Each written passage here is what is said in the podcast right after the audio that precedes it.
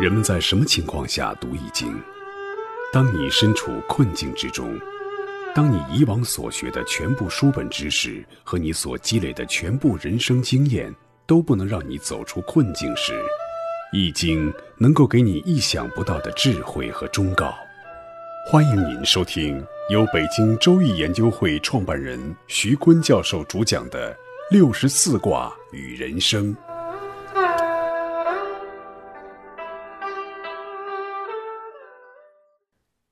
亲爱的各位听众朋友，大家好，我是北京周易研究会创办人徐坤。今天我带您走进周易殿堂，主讲六十四卦与人生。听众朋友们，大家好，我是林雪。对，林雪，今天我们该讲豫卦。豫卦就是河南豫剧的豫，它的卦画呢是雷在上，地在下，地顺，顺而动之。它的画意的画面啊的感觉呢，就是地上滚着春雷，要一声春雷天下响。我记得零八年的时候，我们都是立春的时候打卦，打一年的事儿哈。结果用六爻一打，就是这个卦，就是一声春雷天下响。我说有什么好事儿呢？就想不明白，因为那个时候呢，当代经理人正好在剧烈的争夺中。刚开了党委会，决定换人办，就被摘桃的时候，情绪特低落的时候，就打了这卦。当时就弄不明白，正郁闷着呢。那好事儿从哪儿来呀？那春雷怎么炸呀？结果呢，我们二零零六年创办的爱心传递热线，在零九年得到了中国强生的支持啊！原来春雷在这里。当我听说强生中国要支持我们的时候，当时心里啊，就有一句歌词不停的涌动，就是我要飞得更高，我要飞得更高。当时心里不断的反复吟唱的这一句，就开着车沿着四环路一圈一圈的开，真是体会到了什么叫一声春雷震天响。你说大学教授易海洋做项目的也特别多。怎么就能我们的项目和世界五百强有了交叉点，入了他们的眼，得了他们的支持啊！真是贵人来了，强生的支持呢，真是在我们事业最低点，帮我们实现了华丽转身。豫卦的卦辞说：“利剑侯行师。”豫卦主要的意思呢，就是顺动，强调天以顺动，故日月不过。四时不殆，就是日月不失时，四时交替不出差错。那圣人以顺动呢，则刑法轻而民众服。顺动呢，是指要运作一件事情，要符合天地自然的规律，事物发展的规律。那圣人则欲卦的法则，顺历史而动，则利剑侯行师。这种状况，哪怕是动枪动炮，都是吉利的。初六呢是明于凶，初六是阴爻阳位不正，但初六与九四呼应，九四既是上卦最下爻，也不当位，但是阴阳两性是呼应的，所以暗通款曲，初六得到了呼应，就随心所欲，得意洋洋。这时，小人不得位，却玩物丧志，吃喝玩乐，就成为远近有名的逸乐之徒。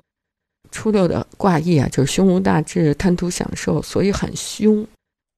这就像在扫黑除恶当中被称为重大战果的孙小果案一样。早在一九九四年，当时还是学生的孙小果就参与一起轮奸犯罪，在一九九五年被判处有期徒刑三年，但是他却没有进过监狱一天。躲过了第一次刑罚呢，孙小果并没有收敛，反而更加为所欲为。在九七年，本应该在服刑期间的孙小果又涉及到多起强奸案，非常的恶劣，还用竹筷子和牙签来刺女性的身体，毒打拒绝和他发生性关系的未成年的女孩。九八年呢，孙小果被判了死刑，但是在他母亲的运作下，竟然减刑，很快就出狱了。出狱之后呢，开了很多个夜店、歌厅，还在肆无忌惮地收着保护费，被人叫做大哥。他这么无法无天，和他的母亲是有极大的关系的。孙小果的母亲呢叫孙鹤宇，原来是昆明市公安局官渡分局的一个民警，后来因为包庇孙小果强奸犯罪，在九八年的时候也被判处了五年有期徒刑。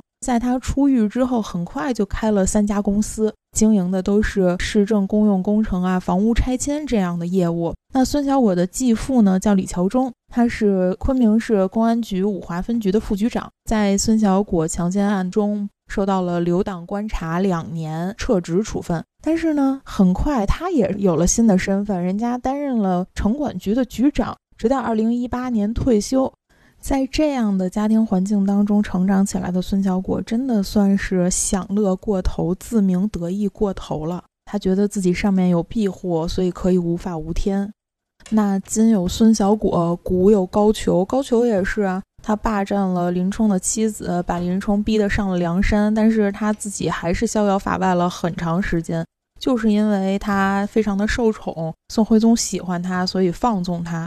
但是初六告诉我们，名誉凶，自鸣得意过头的下场一定是凶的，所以孙小果在二零二零年的二月被判处了死刑，高俅呢最后也没有什么好下场。六二呢是阴爻阴位又中又正，六二的爻辞是介于时不中日贞吉。我们曾经在讲怎么读卦的时候讲过这一爻哈，上经纬讲到说蒋介石改名的时候打了这一爻，爻辞介于时字中正，介于时呢就是六二的爻辞，把那于去掉了，叫蒋介石。又中又正呢，就是六二阴爻阴位是中爻中位啊，所以有中有正。那蒋介石呢，他们家的族谱上登的蒋介石的名字叫蒋周泰。小的时候呢，蒋介石叫蒋瑞元。年轻的时候，蒋介石参加过青红帮哈，在帮会里的名字呢是蒋志清。出了道，跟着孙中山打天下的时候。就打了六二爻，介于时，叫蒋介石，字中正，就是六二爻的爻位又中又正。但是六二爻的爻辞还有不中日贞吉，说他能够做成中国大统之王，坐最高的位置。但是不中日就是他死的时候不是善终，因为司机开车在那个山道哈转弯胳膊肘弯的时候一下撞了，然后就把肋骨给撞断了。就变成了气胸，因为那时都八十多岁了，就很难愈合，就加速了他的死亡。所以他打了这卦，又是他的名，又是他的命，又是他真实的发生的灾难的写照。所以呢，我们说这个名字啊，名字中国人很重视名字。我们中国人呢，给孩子起名字赋予了很好的意思，或者给自己改名字就改命运。你看戴笠吧。他就是命中缺水，所以一改名改成戴笠补了水，就戴斗笠老求雨嘛。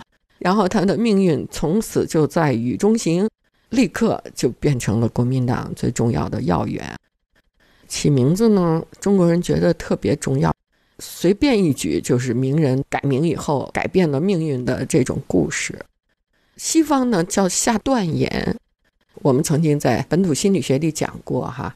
西方训练运动员呢，他是用下断言的方式，每天早晨让你对着太阳，把你的梦想大声的呼出来。比如你要五年后得世界冠军，然后有香车、有美女、有洋房、有岛屿，然后你就向着太阳猛跑，每天都这样训练自己。然后今天的我就超过昨天的我，明天的我就超过今天的我，这样一步一步的逼向冠军的目标。这叫下断言。那我们中国人呢，把一个人给自己下断言、下决心这种目标管理叫做起名字。那我们的父母和我们的祖上把这个美好的寓意赋予在名字中，让人们千呼万唤，就把这个名字的含义和你的一生呢结合在一起。比如林雪，爸爸妈妈叫你雪。可能当时并没有刻意的让你长大了以后变成雪白雪白的美丽姑娘哈，哎，叫完了以后，你这个命真跟这名字一样了。看你的皮肤瓷儿白，一白遮百丑嘛哈，特别美丽的皮肤，就像雪一样白。哎，你说多奇怪啊！你看我叫徐坤，我妈妈就没有特别注意我的皮肤白，结果就变得特别黑，一不留神她就对上了。那下断言呢，在我们生活中的易经也提过。我们说周易文化呢，经常把下断言变成各种各样的表现形式。那在我们开公司的时候要选财位，就是提醒你，你是来发财的啊，你不是来搞科研或者来谈情说爱的啊。然后财位上，比如说开饭馆摆五财神守门呢，你要开个科研公司，你要弄个赵公元帅是文财神哈。无论是文财神、武财神，一进门在财神的位置，就明显的提醒你，你是来挣钱的，你是来挣钱的。我还曾经举个一个例子哈，就我们北师大有一个校长的秘书，他爸爸发明了一个穴位叫内大溪穴，一点就能发现你得癌，癌刚长出来一点点，不到一厘米时就能发现，就还可治哈，特别有价值。结果他就辞职下了海。他就一门心思搞科研，结果就忘了挣钱，所以他们家发明的二代机器都被贾立奎给抄的，挣了两个亿。他都发明到第五代了，都已经是光明全息了，结果他把他的科研的成果打包放到了床底下，那是假李逵打败了真李逵，他就是差一个财神提点他，哎，你到公司来不是来科研的，是来挣钱的啊。虽然六二爻辞给蒋介石提供了一个名字，实际上名字对我们来讲，在心理学上是一个下断言的作用。每个名字都具有非常强烈的心理暗示作用，时刻暗示着人们的思想和行为走向。所以，好名字对个人的发展肯定是有着很大诱导作用。就像是西方心理学里面的皮格马利翁效应一样，你告诉这一班的孩子他就是最棒的，那他以后的发展过程当中。就会认定自己比其他的人要强，按照这样的心理暗示，肯定他的人生会有完全不同的发展。六三呢，叫虚欲悔，迟有悔。那个虚呢，是一个木一个干钩语，虚的意思呢，就是抛媚眼儿。本爻的爻辞的意思呢，就是以抛媚眼的方式取上求欢，必有悔。你要是悔迟了，就悔之更悔，就是用媚眼取悦于你的上级，来博得你的位置，来达到你的目的，以达到欢喜快乐和安适。早悔就比晚悔好，你越迟悔过，那灾难就越大。我们可以看到，现在很多著名的名人、女主持啊、女主播呀、女演员都有这种悔之又悔的例子。比如央视的著名主持人沈冰，周永康被抓的时候就也被勺的了一下。他就是，其实沈冰呢，零五年的时候事业就达到了巅峰，零一年进入央视，然后他就歇孕生子，零七年呢又复出。奥运会又淡出了，这一淡出再复出的时候，就二零一二年，他身份也变了，是政法系的副厅级官员，中央政法委影视中心的副主任。这女主播一跃而成了副主任，登上了很多人一生都难以企及的事业高峰。有人一辈子也当不着副厅级啊。然后就传出她已经成为政法委主任周永康的后宫娘娘了。当然，交换的条件呢是她帮了老公卖房子，就上了周永康的床。她老公也是很有名的人啊，也是也不差钱儿哈，也受不了这个呀，就离婚了。她又换取了副厅级的高官，后来在湖北宜昌服刑一段，她的这个老公又出钱把她赎出来。你说这背着抱着不一边沉，何必为了卖房子上了床，再用卖房子钱把他从监狱里赎出来？这钱挣了一大圈，又还回去了。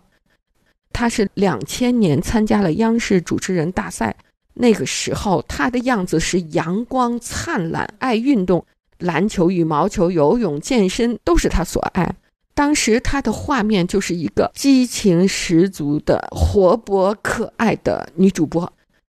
所以呢，我们说这个欲卦的欢快、快乐里头呢，它有这个性快乐，这个性快乐呢，也可以成为满足某种权利欲望而为自己买路的快乐。这快乐就变味儿了，变成了一种交易后的快乐。我真觉得沈冰挺可惜的，长得也好，学历也好，能力也很强，又有这么好的平台，其实他很容易能获得成功的。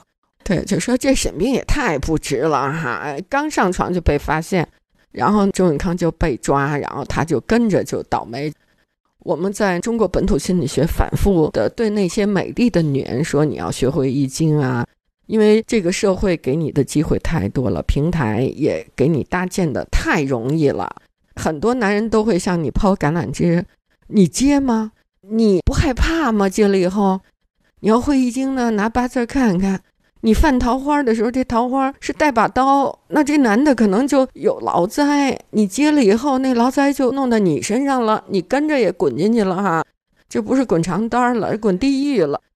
如果这个桃花是个病桃花呢？啊，你这上了他的床，你这不是得一身？你说艾滋病比较高级的性病哈，你得个梅毒也不行啊，是吧？这个桃花要是一个登堂入室的桃花呢，那你婚姻就没了，那你值得吗？你都有孩子了，然后你抛家舍业的。我看过沈冰在被调查的时候写的一个特别长的忏悔录，叫《沈冰自述》，里面就把他和芮成钢描述成一种人，说他们就是太急了。你说这个急吧，急什么呢？你还不是急钱吗？你还不是想要通过你的交换得到更多的钱？要不然你着什么急呀？你是吧？你说你爱大叔似的男人，他要没那个地位，你爱吗？不就集钱、集社会地位？社会地位还是为了挣钱吗？挣多少钱啊？所以我们就说，这女孩子得富养着，可不能穷养。就像夏娃经不住蛇的引诱，一个青苹果就能把你引入地狱。翻过头来看沈冰这个权色交换，多不值！要不然凭她的机灵劲儿，她的那长相，再凭她丈夫给她搭的，本来也已经是人上之人了哈。也是人中之龙凤了，就已经有很好的物质保障。你通过努力过什么样的日子不行啊？非要急。我们还在中国本土心理学里提过，有一种人格，比如食神。食神这个人格，他的性就满足欲特别高，他能够因为满足自己的性欲，戳害自己，身体也倍儿好，然后性欲也特强。但食神格局的人，他不容易犯这种错误，就是他的欲望，他是有点阳光就灿烂，生活幸福感特强，只要有好吃的、有好玩的，性的满足，他觉得生活非常的舒适，他厌恶这种通过这种手段、那种手段的不良竞争，而且愿意看着人家赛跑，他去鼓掌，不愿意去跑。那伤官格局就不一样了，伤官格局好争。又精明又会算计，人长得也漂亮，然后就急，迫不及待的去用性来交换这个交换那个，一不留神呢就把自己给交换进去了，不是得了性病啊，就是让人家当了点心吃了。有特别是那种小姑娘，为了物质欲望就去出卖自己的这个那个哈，最后都是被骗。我们说三观格局呢，他会巧妙地利用异性资源，他会按照自己的利益来取舍。所以你要看这八字里人格各不同，有的人在性上会犯错，有的人是不会的。有的人会在性的愉悦和欢乐中走向地狱，而有的人呢，却会保持住这种阳光和灿烂、小富即康的这种快乐。现在网上很多人都在讨论孙丽君倒下了。很多女主播们又要倒霉了。我当时看那个胡紫薇，也是一个美丽的女主播哈。她说如何成为一个妖孽，竟敢用这样的段语做书名，但是确实精彩。她说是不是把树木雕成大气，就必须把生命连根拔起？如果是这样，那么你有没有对这样的雕琢说不的勇气？很多央视女主播，她那么漂亮，那么有才艺，也说不起这个“不”字。看来有人是可以说得起的。老师，您就说得起啊？您经常说“加一计走天下”，那聪明的女人如果学会了易经，就可以不做无谓的牺牲。各位听众朋友，本期论题由北京周易研究会创办人徐坤教授亲自答疑，答疑热线：幺三三零幺幺二三二六五八零零八幺零零二七七。